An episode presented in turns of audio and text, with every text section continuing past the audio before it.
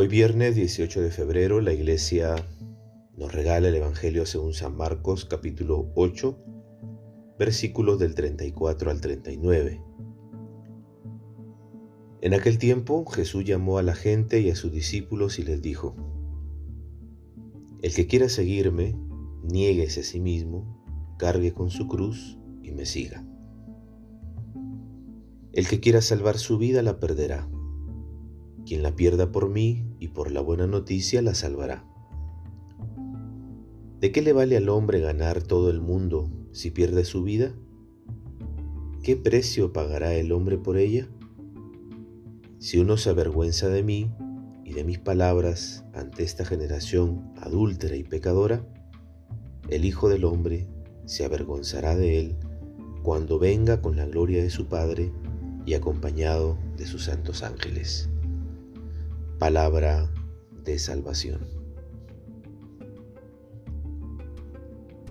En el seguimiento a Jesús, tanto a Santiago como a Marcos parecen preocuparles cuatro cosas. La primera, dar testimonio de la fe mediante las obras de misericordia. La segunda, la invitación a compartir los padecimientos de Cristo, negándose a sí mismo y a la vez cargar con la cruz. La tercera, el compromiso de encarnarse en la realidad de las víctimas poniéndose en los zapatos del otro, luchando codo a codo por la justicia y la dignidad. La cuarta, tomarse en serio la vocación que cada uno ha recibido, siendo portador de la liberación de todo sufrimiento por el mal. En síntesis, la misión que Dios encomienda al ser humano, a ti y a mí, ha de ser asumida con libertad, sin condiciones, descubriendo en ella su felicidad. No puede ser una imposición, una obligación.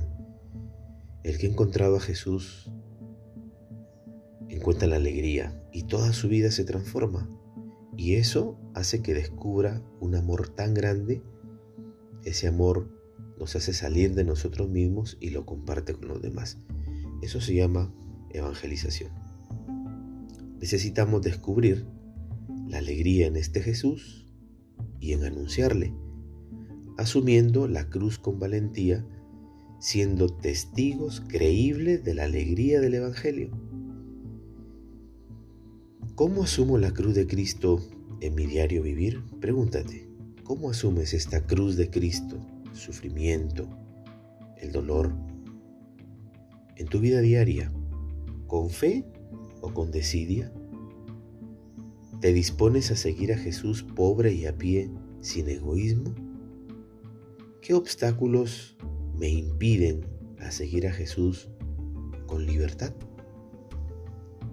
La bendición de Dios Todopoderoso, Padre, Hijo y Espíritu Santo descienda sobre ti y permanezca para siempre.